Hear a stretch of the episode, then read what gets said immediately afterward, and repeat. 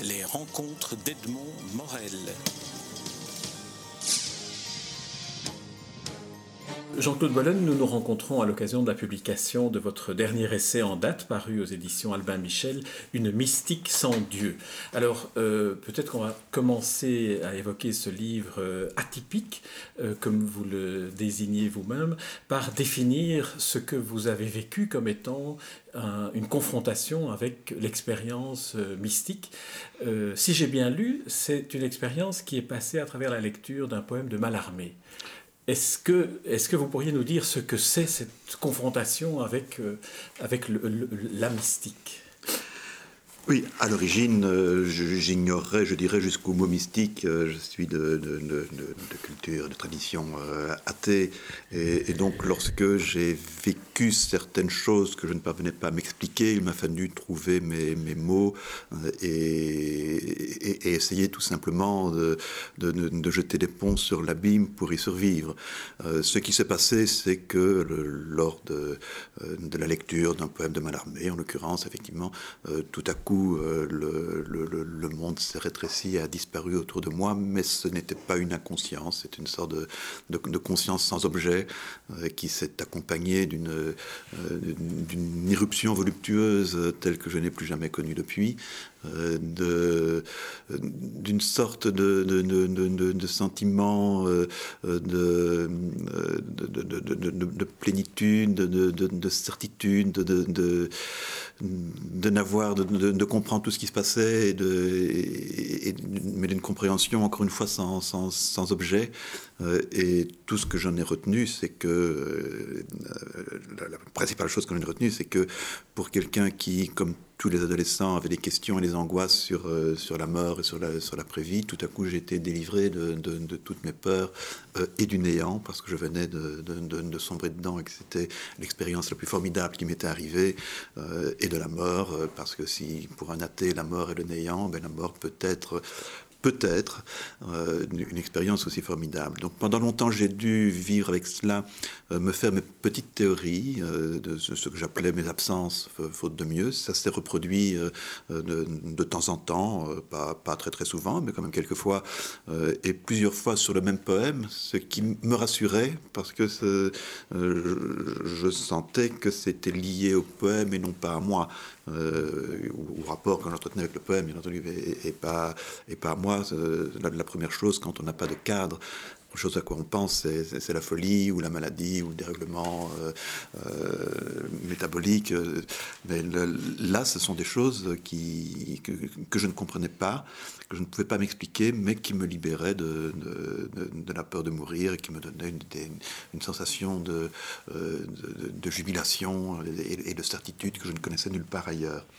Et c'est longtemps après, c'est une dizaine d'années plus tard, euh, je suis médiéviste de formation, que j'ai découvert les mystiques médiévaux, que j'ai découvert des témoignages qui ressemblaient aux miens, mais euh, avec euh, le mot Dieu qui, n'était pas le mien et qui n'est toujours pas le mien.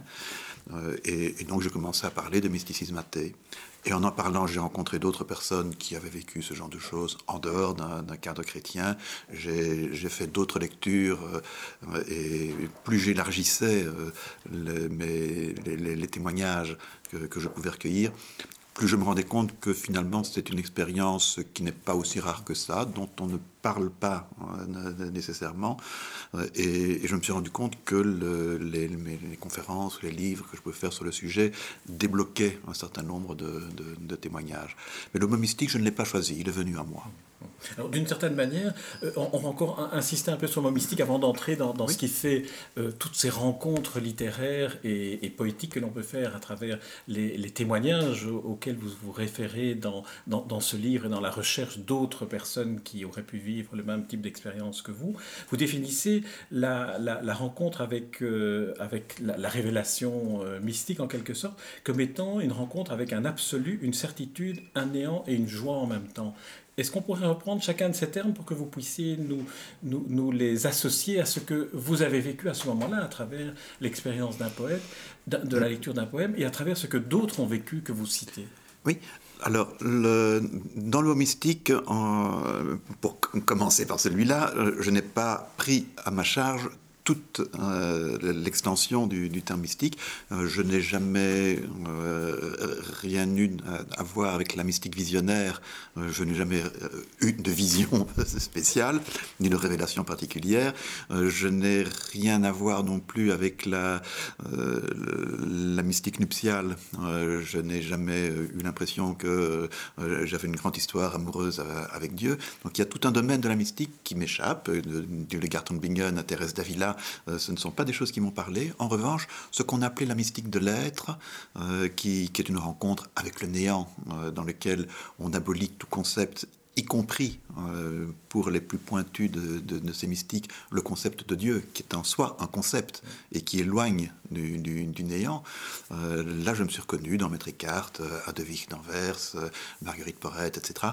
donc, je ne, revendique pas la totalité de, l'expérience mystique, mais simplement cette mystique de l'être, et je l'élargis à une série d'expériences qui se sont faites en dehors de, de, toute référence euh, religieuse. Alors là-dedans, euh, oui, cette impression de, certitude. Euh, je, suis, je suis cartésien, profondément cartésien, et donc tout mon univers est un univers de doute. Euh, je, ne peux pas entendre quelque chose sans me dire mais euh, d'où est-ce que ça vient euh, Pourquoi est-ce qu'on le dit comme ça La recherche des sources, ma formation universitaire m'a amené à, être très exigeant là-dessus. mais il y a un domaine de certitude dans, ma vie qui est cette impression tout à coup de, ne faire qu'un avec l'univers qui m'entoure et donc d'en comprendre les, les, les, trames. C'est une certitude sans objet. c'est une impression de certitude plutôt qu'une certitude. Je ne pourrais pas en, tirer euh, une, vérité révélée. C'est pas possible. Euh, mais je dirais que euh, cette impression de certitude est tellement forte que tout le reste est remis en doute et que ça, a fortifié mon doute à côté. parmi les lectures que j'ai faites par la, suite, celle de, Bertrand Russell m'a beaucoup marqué parce que il est euh, un des fondateurs de la logique mathématique, donc c'est un homme du doute et euh, d'une remise en cause permanente et d'une rationalité précise. Et il y a eu des expériences euh, dans lesquelles il avait l'impression de comprendre tout. Et c'est à cause de ces expériences qu'il a voulu euh, rationaliser au maximum la logique mathématique. ce sont deux domaines euh, distincts. Et c'est ça que j'ai vécu aussi. Il y a un moment de certitude et tout le reste est un doute absolu. L'autre question que vous me posiez était sur... on, était passé de, on, était sur les mots. absolu, certitude, néant et joie, qui étaient les quatre, les quatre termes que vous aviez, que vous aviez utilisés. Mais on peut peut-être aller, euh, aller un, peu plus loin maintenant en écoutant votre, votre, dernière, votre dernière réponse, en évoquant Bertrand Russell, mais aussi peut-être évoquer les, autres témoins, que, vous avez, que, vous avez, convoqués. Est-ce qu'on peut dire qu'il y a chez chacun d'eux une sorte de cheminement entre le moment où la révélation a lieu et le moment où on essaye de la déterminer par des mots d'essayer de la définir, alors qu'on est devant quelque chose qui est euh, ineffable ou indicible, je ne sais pas quel, quel, est le mot qu'il faudrait, faudrait utiliser. Et chacun des auteurs que, que, que, vous évoquez, finalement, a connu ces trois étapes. Un long moment de silence où on cache en quelque sorte presque ce qu'on a vécu, et puis un moment on essaye de l'exprimer. Et là, vous avez été chercher chez d'autres oui. Comment consolider l'expression de votre expérience? Oui, ce, qui m'a frappé, c'est que chez un certain nombre d'auteurs, de, et, parfois des auteurs euh, extrêmement connus, euh, euh, il y a une expérience de base qui va expliquer selon leurs propres termes, leur œuvre future. je pense notamment à, Ionesco, qui a, décrit une, expérience en, une demi-page, une expérience de mystique et sans Dieu, il n'y a aucune référence à, Dieu dans cette expérience, euh, qui, reprend tous ces termes dont nous parlions tout à l'heure, qui n'en a jamais parlé, euh, sinon à la fin de sa vie dans une interview avec Bonnefoy, euh, mais il dit dans cette interview que toute son œuvre est partie de ce, moment, qui est un moment dans, son adolescence, et c'est cette continuité, cette, cette, permanence et toute cette construction qui se fait à partir d'un instant privilégié qui, qui, est devenu pour moi un, des critères euh, les, les, plus sûrs d'une expérience d'absolu. C'est quelque chose qui marque tellement que on va construire euh, ce que Proust appelait l'édifice immense du souvenir, parce que l'expérience de la Madeleine, vous y retrouvez la joie fondamentale, vous y retrouvez euh, l'absence de, peur de la mort qui, qui, s'ensuit, euh, vous y retrouvez ce, ton de certitude, euh, alors que Proust est aussi quelqu'un qui doute en, permanence. Vous insistez, pardon, je, fais, je vous interromps, vous insistiez à, différents moments sur cette importance de l'absence de la peur de la mort qui survient à un moment donné. pourquoi c'est important? Parce que ça, bah, ça, permet tout Non, parce que, parce que effectivement, dès qu'on parle de, mysticisme, on ne sait pas très bien de quoi on parle, et on va le ranger dans les états modifiés de la conscience. Euh, c'est vrai, c'est probablement, euh, pour, quelqu'un qui n'a pas de référence religieuse, c'est la classification qui, va le, qui le plus, semble le plus naturel. Mais les états modifiés de la conscience, euh, ça, va depuis la, fascination de la vitesse jusqu'à la fascination de, la neige sur des écran de télévision mal réglés, sur toute une série de, de choses qui, qui n'ont jamais délivré personne de la peur de la Et c'est pour ça que ce, critère de, dire, ben, moi qui maintenant ai vécu le néant, je n'ai plus peur du néant. Euh, soyons honnêtes aussi, euh, la mort c'est aussi un, mauvais moment à passer. Euh, la, peur de l'agonie, la, peur de la, douleur, il est normal que l'animal en nous la, ressente. Mais de ce qui suit et, qui m'angoissait en tant qu'enfant et qu'enfant athée, je, ne serai plus après ma mort. je me rends compte que ce néant est ce que j'ai connu de plus fort et, de plus euh, fulgurant, de plus euh, jubilatoire dans, ma vie. Donc je n'ai plus peur de ce qui suit le, trépas. Euh, et, c'est dans la plupart des témoignages que, j'ai pu recueillir, ça revient toujours à un moment donné. Je, n'ai plus peur de mourir. c'est ce que dit Ionesco. Pourquoi il se promène dans, un village, tout à coup il est aspiré par ce grand vide, euh, le, village revient à lui et il dit je n'ai plus peur de mourir. Pourquoi? Ça n'a pas de sens. Mais il y a tout à coup cette certitude que euh, euh, l'existence en tant que telle n'a pas de pas de consistance, que qu'on est un avec l'univers, qu'on a eu un, moment de formidable jubilation au, au sein du néant, et on n'a plus peur du néant. Vous évoquez euh, les, références auxquelles, euh, vous faites appel pour, pour évoquer euh, ce qui est arrivé à d'autres et, ce qui vous est arrivé. On a parlé de, Proust avec cet élément, cette gouttelette de, de, tisane dans laquelle, à partir de laquelle toute la construction de, du temps perdu, de la recherche du temps perdu se, construit. Vous citez aussi beaucoup de, poètes et d'écrivains hmm. belges en précisant à la fin du volume qu'ils ont peut-être une caractéristique qui fait qu'on peut les solliciter davantage que d'autres? Pourquoi? Quelle est cette caractéristique euh, de Raren, de Michaud, de Moreau, etc. Le, je, ne sais pas. Je, constate que ma culture est belge par, par ma naissance. J'ai beaucoup lu, d'auteurs belges et c'est vrai que euh, y a moins l'empreinte du cartésianisme euh, dans, la Belgique, surtout euh, chez les, francophones flamands de, la fin du, du 19e siècle. C'est vrai que je, je, me suis jeté sur, sur Raren, Metterlinck, Romlinck, Gelderode, chez j'ai toute une série d'auteurs qui n'ont qui, ne ressentent pas le besoin de, de, tout rationaliser.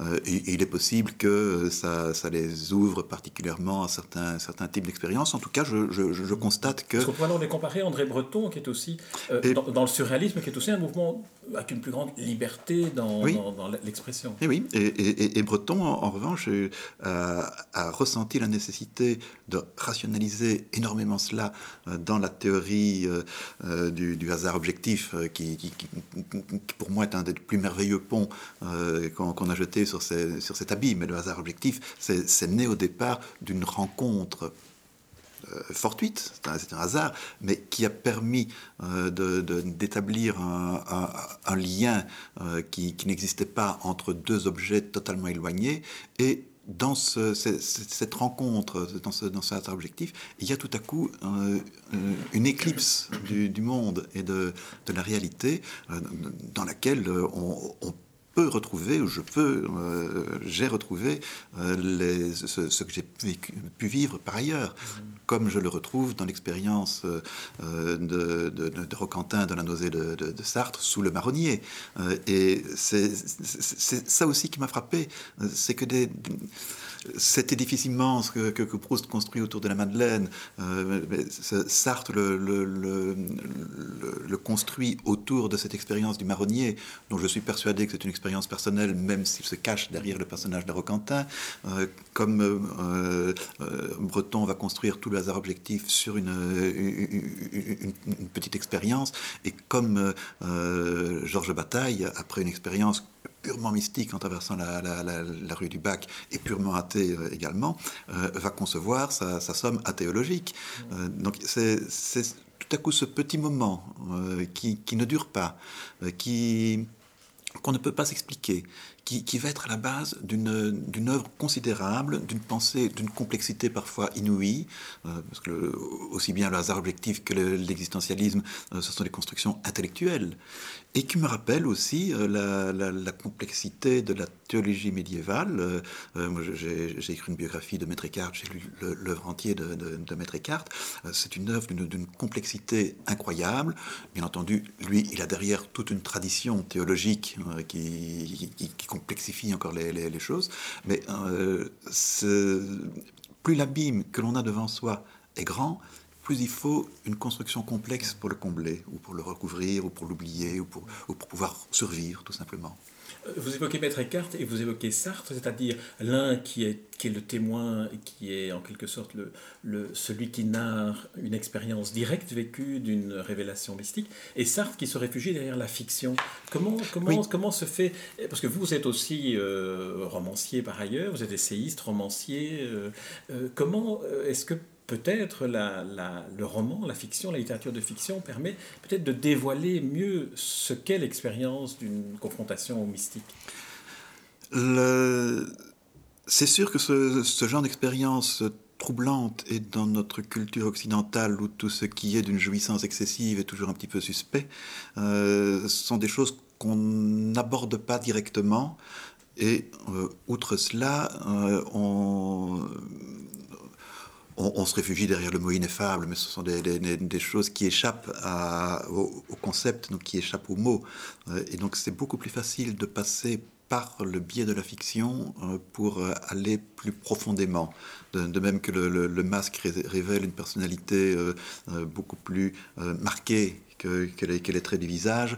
Euh, c'est beaucoup plus euh, simple. Et j'ai commencé par cela aussi. Le, premier récit que, que j'ai fait de cette expérience, euh, c'est dans un roman, c'est dans La faute des femmes en, 89, où, j'ai mis en scène une mystique, Sainte Ludgard du XIIIe siècle, et je lui ai prêté mes, mes propres expériences. Oui, en, plus, vous jouiez, je, dirais, un faux jeu de, de fait. en faisant un miroir, où, c'est dans un personnage du XIIe siècle que, que vous projetiez votre, voilà. appréhension de de la mystique. Voilà, euh, donc c'est beaucoup plus facile euh, d'y aller par le biais, euh, parce qu'à la fois ça, ça, enlève toute cette fausse pudeur ou cette fausse honte que, que, l'on peut avoir à la raconter directement, et il m'a fallu 20 ans pour pouvoir en parler directement et euh, en, même temps, ça, ça, ça, ôte ce scrupule du, du, du, mot qui jamais ne recouvrira la, chose. Et lorsque j'ai commencé à en parler directement, je n'ai pu le faire que par paradoxe. Euh, mysticisme athée, qui était l'expression que j'employais à l'époque, ça tient du paradoxe. Euh, conscience sans objet, ça tient du paradoxe. Euh, un, vide qui serait le néant, qui serait l'absolu, l'infini, le néant, tout ça tient du paradoxe et c'est parce que on, peut opposer des, mots et les, faire s'entrechoquer comme des, silex que, l'on peut tout à coup avoir cette petite étincelle dont on espère qu'elle euh, qu'elle va allumer un grand feu chez le lecteur. Vous avez évoqué, en, donc Maître Eckhart, euh, un mystique qui témoigne de ce qu'il a, de qu'il avait, enfin, chez, chez Maître c'est c'est un peu particulier, oui. puisqu'il n'a jamais raconté euh, en tant que tel, et euh, beaucoup de, théologiens lui dénient la qualité de mystique direct. Mais que ce soit sa propre expérience, ce, dont je suis convaincu, euh, ou que ce soit les, expériences de, de, ceux qui, avec qui il a pu parler, puisqu'il était avant tout provincial de, sa province et, prédicateur. Donc que, ce soit son expérience ou, une autre expérience, c'est la même volonté de, de, mettre des mots sur ce qui ne peut pas en avoir et d'avoir des constructions de plus en plus complexes parce que les, mots simples n'existent pas pour en parler. Et chez Maître on a la même, le même recours au paradoxe dans un cadre chrétien qui n'est pas le mien, mais euh, à certaines époques de sa vie, euh, il dit si l'homme est, Dieu ne peut pas être. Et une période athée de Maître Eckhart au sens euh, le, plus neutre du terme, où il dénie l'être à Dieu pour que l'homme puisse avoir l'être. Et puis, dix ans plus tard, il dit non, Dieu est, mais c'est l'homme qui n'est pas. Euh, et le, paradoxe là-dedans veut dire exactement la même chose. C'est-à-dire qu'il y a deux ordres euh, de, différents d'être et qui sont totalement incompatibles. Et en dehors de ce mot Dieu qui n'est pas le mien, qui n'a jamais été le mien, oui, il y a un ordre des choses que j'ai vécu euh, pendant une minute euh, à, quelques reprises, et puis le reste de la vie, et ce n'est pas le même ordre. Et, je, ne veux témoigner que de, cela. Et on, ne peut pas, avec les mots euh, et les concepts rationnels que l'on peut véhiculer, parler directement de, cette minute-là, et, on ne peut pas connaître la même certitude dans, le monde rationnel que l'on vit à ce moment-là. Oui, j'évoquais Maître Eckhart en disant faussement que c'était un témoin, je voulais dire quelqu'un qui écrit de manière plus objective ou dialectique par rapport au romancier Roman, Sartre ou Proust. Mais le troisième élément, le troisième volet peut-être de l'expression, c'est la poésie, qui est celle par laquelle vous êtes entré dans cette confrontation avec le mystique. Euh, est-ce que euh, la, poésie, et par quels moyens, par quel biais, permet-elle peut-être davantage d'exprimer cela comme, comme la musique peut-être, ou la peinture, ou, une émotion euh, plus, plus subjective, je dirais? La, poésie est pour moi euh, l'ultime miette du, verbe originel, si, tant est qu'il y a eu un verbe euh, originel. C'est la, partie sacrée du, langage. La, poésie ne, euh, ne, se réfère pas à une réalité extérieure. C'est la, différence fondamentale qu'on fait entre la, poésie et la prose. Si, si vous dites Nicole, apportez-moi mes pantoufles, qui est la, phrase, la, prose que M. Jourdain faisait sans le savoir, une fois que Nicole a apporté les, pantoufles, les mots s'évanouissent, n'ont plus aucun, aucun intérêt. On a les pantoufles, euh, tout est bien. Euh, une fois qu'on a proféré une phrase poétique, euh, on n'a pas des pantoufles d'abord, elle ne mène à rien, et la phrase reste pertinente parce que toute la pensée s'est mise sur la phrase en elle-même. Et donc, le, autant la, prose et l'explication, que ce soit le roman, euh, que ce soit l'essai, autant euh, la prose euh, est, statique, mm. c'est un message qui doit passer, une fois qu'il est passé, n'existe plus, autant le, la poésie n'existe que dans le dynamisme, dans le, dans le souffle et dans la continuité du, du message. Et c'est ce, dynamisme qui, m'intéresse. C'est le déclencheur. C'est le déclencheur. Et, en fait, euh, le, cette expérience du, néant, ce n'est ni le néant ni moi qui, qui sommes importants, c'est le mouvement de l'un à l'autre. C'est cet immense appel d'air. Si, je dis que le néant et l'infini, c'est la même chose, alors que mathématiquement, c'est exactement l'inverse, c'est parce que dès qu'il y a un néant pur, euh, l'infini se précipite dedans. Et c'est cette précipitation que, j'ai comparé euh, à, une dépression qui attire nécessairement le vent, euh, qui, maître Eckhart a une, euh, une image tout aussi parlante. Pour, qu'un vase attire la pluie, il faut que l'ouverture soit vers le haut. mais si l'ouverture est vers le haut, il attire nécessairement la pluie. Et c'est ce mouvement qui, est important. Et c'est ça la poésie pour moi. C'est une langue en mouvement et non pas une langue à l'arrêt. Il y a une phrase pour laquelle j'aimerais que l'on clôture cet entretien, qui est euh, celle-ci. L'ultime défi de l'athée, écrivez-vous, est de créer Dieu par la littérature. Est-ce que là, vous n'avez pas finalement fait, fermer la boucle et, et, et, exprimer euh, ce que vous étiez, euh, ce à quoi vous étiez en train d'aspirer en allant euh, vers tous ces auteurs, ces poètes, ces écrivains que vous mm. avez oui, visités Peut-être. Je, ne peux pas croire à, un Dieu créateur du monde, le, Dieu de l'origine, euh, je ne le conçois pas. Je ne peux pas croire à un Dieu qui régit le monde, euh, ni même à un Dieu qui va juger le, monde. Le Dieu présent, je dis, je ne le conçois pas. mais il y a une, image de Martin Buber que je, cite à la fin qui me, qui me plaît beaucoup. lorsque deux hommes euh, se rencontrent véritablement au-delà des, des, mots, il y a un ange qui se crée entre eux. Et lorsqu'ils se séparent, l'ange meurt. et c'est l'expérience courante. C'est ce que disait Jacques Brel au, troisième temps de la valse. Il y a toi, il y a l'amour, il y a moi. le, le deux débouche sur le trois, il débouche sur quelque chose.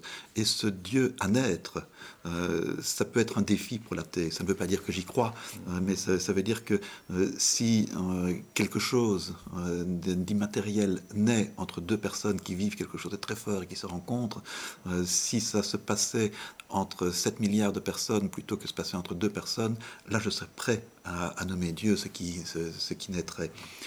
et oui, c'est le, le, défi de l'athée. Et, le, ce, ce, défi, pour moi, passe par la littérature parce que c'est par la littérature que je peux extraire du, monde sa matérialité brute et la transformer en, autre chose qui est du domaine de l'art. Et l'art est un vecteur de, mystique. Euh, au moins depuis Platon, euh, parmi les, trois manias, les trois folies de, Platon, il y a Musiquet, l'art. Euh, donc transformer le, monde en, quelque chose qui un jour pourrait peut-être s'appeler Dieu, je pense que c'est l'art qui pourrait y arriver. Très bien. Jean-Claude Bologne, je vous remercie pour cet entretien. Donc, je rappelle euh, le titre de votre dernier essai en date, un livre atypique, effectivement, comme vous l'aviez désigné, qui est aussi un livre bibliothèque, parce qu'il donne vraiment envie d'aller se replonger dans euh, les auteurs euh, que, que, vous convoquez, en quelque sorte, dans, dans cette mystique sans Dieu qui est parue chez Albin Michel. Merci, Jean-Claude Bologne. Merci à vous. Les rencontres d'Edmond Morel.